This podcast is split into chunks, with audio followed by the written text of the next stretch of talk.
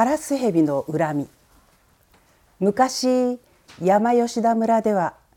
蛇が鎌首を上げて怒った時は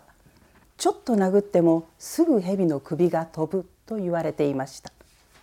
そして飛んだ蛇の頭は必ず見つけて殺しておくものだとも言われていました。また蛇の中でもカラス蛇は最も執念深く馬の靴を放りつけると怒って鎌首を上げどこまでも追いかけてくるので特に気をつけなければならないと言われていました。ある時山吉田村の万光寺の小僧さんが一人門前で遊んでいてカラスヘビを見つけました。小僧さんは蛇に馬の靴を放りつけると怒るという話を思い出し馬の靴を投げつけてみました。するとカラスヘビは本当に怒ってどこまでも小僧さんを追いかけてきました。小僧さんはついに逃げ場がなくなって本堂の趣味壇に駆け上りました。追いかけてきた蛇は滑って守備団に登ることができないでいました。その物音を聞きつけた和尚さんが急いでほうきを持ってきてカラスヘビが鎌首を上げたところを後ろからほうきで打ち払いました。すると蛇の首はちょん切れてどこかへ飛んでいってしまいました。その晩元気だった小僧さんが高い熱を出ししきりに喉の渇きを訴えました。そこで寺女は水亀の水を汲んできては何度も小僧さんに飲ませてやりました。けれどもその甲斐もなく明け方になると小僧さんはとうとう息絶えてしまいました。日が昇り朝になって寺女が水亀のそばに行くと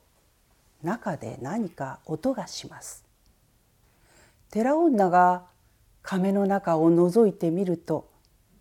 昨日のカラスヘビの頭が水亀の中を泳いでいたということです。またある秋の日同じ村の百姓が山あいの田んぼを耕していてカラスヘビを見かけました。この百姓も蛇に馬の靴を放りつけると怒るという話を思い出し投げつけてみました。やっぱりカラスヘビは怒って百姓を追いかけてきました。百姓は藁の陰に隠れて蛇が来るのを待ちました。そしてカラスヘビが追いかけてきたところをくわで打ちました。すると蛇の首はちょん切れてどこかへ行き行方がわからなくなってしまいました。百姓は怖くなって急いで仕事を辞めて家に帰りその日からそこへは行かなくなりました。ところが年も明けて春になると百姓はもうすっかりカラスヘビのことなんか忘れてしまい雨の降る日に蓑を着て田んぼに行ってしまいました。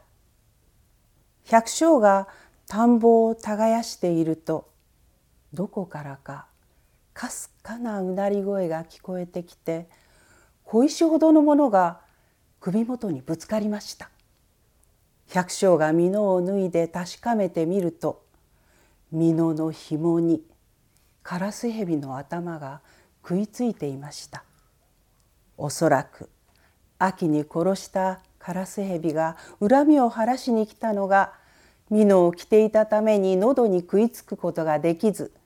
蓑の紐に食いついたのでしょう。おかげで百姓は命拾いをしたということです。